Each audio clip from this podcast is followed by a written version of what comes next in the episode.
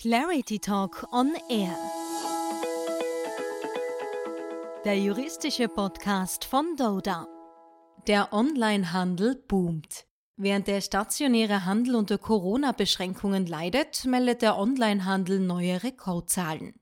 Aber was heißt das für Unternehmer? Was muss beim E-Commerce-Recht beachtet werden und welche neuen Verschärfungen werden durch aktuelle Rechtsentwicklungen erwartet? Darüber spreche ich heute mit Axel Andern, Managing Partner bei Doda und Leiter der Praxisgruppe IP, IT und Datenschutz. Hallo. Servus Jacqueline. Sowie Doda E-Commerce und Konsumentenschutzexpertin Alexandra Czarnau. Hallo. Schön, dass ihr beide hier seid. Ja, in der letzten Folge wurde schon angesprochen, dass die Corona-Krise die Digitalisierung in Österreich um ein ganzes Stück beschleunigt hat und auch beim E-Commerce gab es steigende Entwicklungen oder wie sieht es hier konkret aus? Definitiv, äh, der E-Commerce wurde durch die Covid-Krise weiter befeuert. Die zahlreichen Lockdowns haben dazu geführt, dass sich die Unternehmen auf andere Vertriebswege konzentrieren mussten. Dementsprechend haben auch sehr viele Kleinunternehmen von E-Commerce Gebrauch gemacht und dabei unterschiedliche Modelle umgesetzt. Zum einen gibt es die Click-and-Collect-Möglichkeiten, wo der Kunde online bestellt und dann die Ware vor Ort abholt.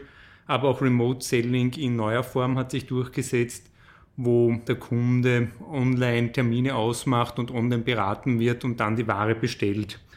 Daneben haben sich auch sehr viele Dienstleistungssektoren ins Netz gewagt und bieten ihre Kurse von Kochen über Yoga oder sonstige Freizeitaktivitäten nun auch im Internet an.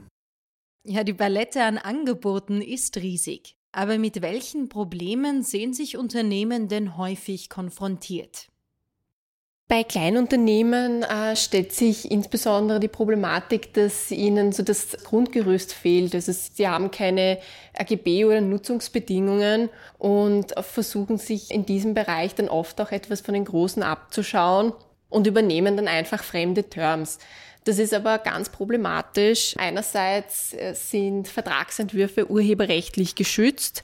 Zum anderen ist es äh, nicht immer so passend, einfach ein, ein fremdes rechtliches Konstrukt zu übernehmen, weil das in den Prozessen auch oft abweichen kann. Also äh, Bestellprozess, Liefermöglichkeiten oder die Ausnahmebedingungen im Rücktrittsrecht. Also es mag sein, dass es für einen sinnvoll ist, vom Hygienetatbestand Gebrauch zu machen. Für den anderen macht es dann vielleicht keinen Sinn, weil er nur personalisierte Ware herstellt und das muss man eben konkret spezifizieren.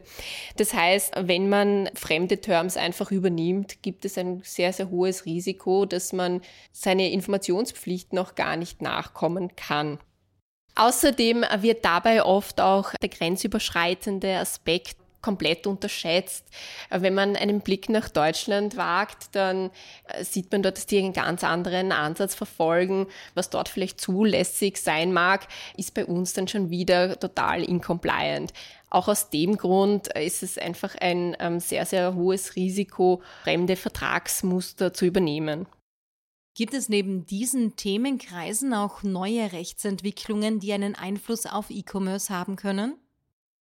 Selbstverständlich, im E-Commerce wird einem nie fad, es gibt immer neue Entwicklungen und es wird das System regelmäßig nachjustiert. Dort, wo derzeit etwas geschieht, ist im Bereich der Bewertungen und irreführenden Preisankündigungen. Das sind einfach Bereiche, die zunehmend Relevanz bei den Kaufentscheidungen von Konsumenten gewonnen haben. Deswegen möchte der Gesetzgeber dort für größere Transparenz sorgen und den Konsumenten vor einer Irreführung schützen. Umgesetzt wird das Ganze mit der sogenannten Omnibus-Richtlinie. Die heißt so, weil sie mehrere einzelne Richtlinien zusammen in einem Rechtsakt abändert.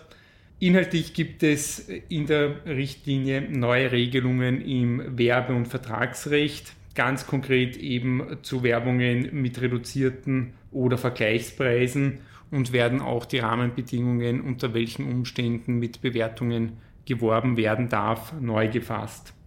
Und ganz spannend in dem Zusammenhang, die EU verfolgt einen sehr ähnlichen Ansatz wie bei der DSGVO. Damit sich die Unternehmen wirklich an diese Regelungen halten, gibt es drakonische Strafen bei Verstößen. Was heißt das konkret? Wird künftig online mit weniger Rabatten geworben werden? Nicht unbedingt, aber wenn man es tut, dann muss man transparent werben. Was die Richtlinie zum Beispiel vorsieht, und das trifft auch jeden Unternehmer, sind Preiswerbungen. Gerade Ankündigungen wie Preisersparnis oder Stadtpreise, die haben, äh, wie man auch aus eigener Erfahrung weiß, ähm, einen sehr starken Anlockeffekt.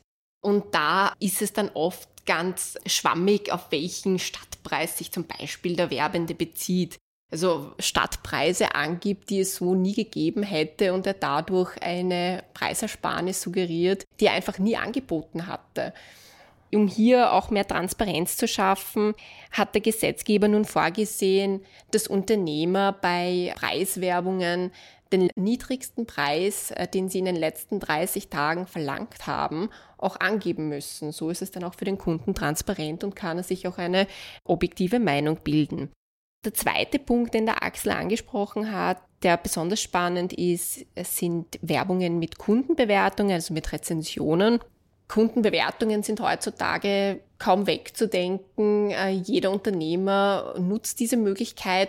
Das hat einen ganz einfachen Grund. Konsumenten äh, vertrauen eher auf die Meinung eines anderen Kunden als auf die des Werbenden, weil sie in der Regel nicht so subjektiv gefärbt sind. Und das haben Werbende natürlich erkannt und versuchen dann oft im Zusammenhang mit Bewertungsmodalitäten das etwas aufzuhübschen. Um hier aber Fake-Rezensionen auch zu vermeiden, bestimmt die Richtlinie, dass Unternehmer auch sicherstellen müssen, dass die Kundenempfehlung auch von einem echten Kunden stammte und er das technisch auch überprüfen muss. Außerdem hat die Richtlinie auch einen neuen Verbotstatbestand in die schwarze Liste aufgenommen, wirbt also jemand damit, dass die Kundenrezensionen authentisch wären, dann handelt er jedenfalls unlauter. Das heißt, es wird eigentlich die bisherige Praxis und die Rechtsprechung in Zusammenhang mit dem Paragraph 2 UWG Plus verschriftlicht und, und nochmal transparenter gestaltet. Hier gibt es also mehr Transparenz, aber auch im Vertragsrecht wird es Änderungen geben. Welche denn? Die Richtlinie regelt nun auch digitale Leistungen, die gratis angeboten werden. Digitale Leistungen waren, sofern sie wirklich kostenfrei waren, bislang immer von der Verbraucherrechte-Richtlinie und damit auch von den ganzen Pflichten wie Widerrufsrechte etc. ausgenommen. Tatsächlich ist es ja so, dass Kunden, auch wenn sie jetzt kein Entgelt in dem Sinne ähm, zahlen, ja oft indirekt mit ihren Daten zahlen, das heißt, wenn sie zum Beispiel eine Marketing-Einwilligung abgeben. Und auch das ist für einen Unternehmer ein wesentliches Asset und hat damit auch einen Wert. Um das zu verhindern und auch hier eine Regulierung zu schaffen, hat der Gesetzgeber nun vorgesehen, dass auch solche Modelle zukünftig unter die Verbraucherrechte-Richtlinie fallen. Unternehmer, die zukünftig also kostenlose Apps anbieten, müssen sich überlegen, ob sie unter die Verbraucherrechte-Richtlinie fallen oder nicht und dementsprechend auch das Widerrufsregime berücksichtigen. Welche Risiken drohen nun bei Verstößen gegen die neuen Bestimmungen? Neben den üblichen äh, Sanktionen wie Unterlassungsansprüchen sticht hervor, dass die Richtlinie nun ähnlich wie bei der DSGVO eine sehr hohe Geldstrafe vorsieht. Bei Verstößen sollen nunmehr nämlich 4% des Jahresumsatzes oder 2 Millionen Euro als Strafe verhängt werden können. Den Mitgliedstaaten steht aber frei, selbst noch höhere Obergrenzen für die Strafen festzulegen. Der Gesetzgeber verfolgt also auch hier den Ansatz, durch sehr hohe finanzielle Strafen auf die Unternehmen einwirken zu wollen und die Durchsetzung der Bestimmungen sicherzustellen. Wie können sich Unternehmen nun auf diese Neuerungen vorbereiten und somit auch das Risiko für Strafen senken? Die Richtlinie selbst ist bis 28.11.2021 ins nationale Recht umzusetzen und wird dann ab dem 28.05.2022 vollzogen. Das klingt jetzt alles relativ weit aus und wie als wenn noch kein großer Handlungsbedarf bestünde. Nur in der Praxis ist es genau anders. Warum? Viele dieser Regelungen, die nun geändert werden müssen, sind in den AGBs der Unternehmen verankert. Diese kann man oft nicht so leicht ändern. Bei größeren Konzernen gibt es interne Approval-Prozesse, die man durchlaufen muss. Man muss abstimmen. Aber auch bei kleineren Unternehmen kann das Probleme machen.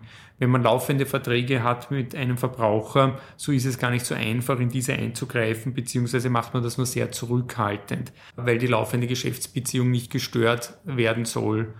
Um daher fließend auf das neue Regime überzugehen, macht es Sinn, die Geschäftsbedingungen anzupassen und parallel für neue Vertragsbeziehungen zur Anwendung zu bringen.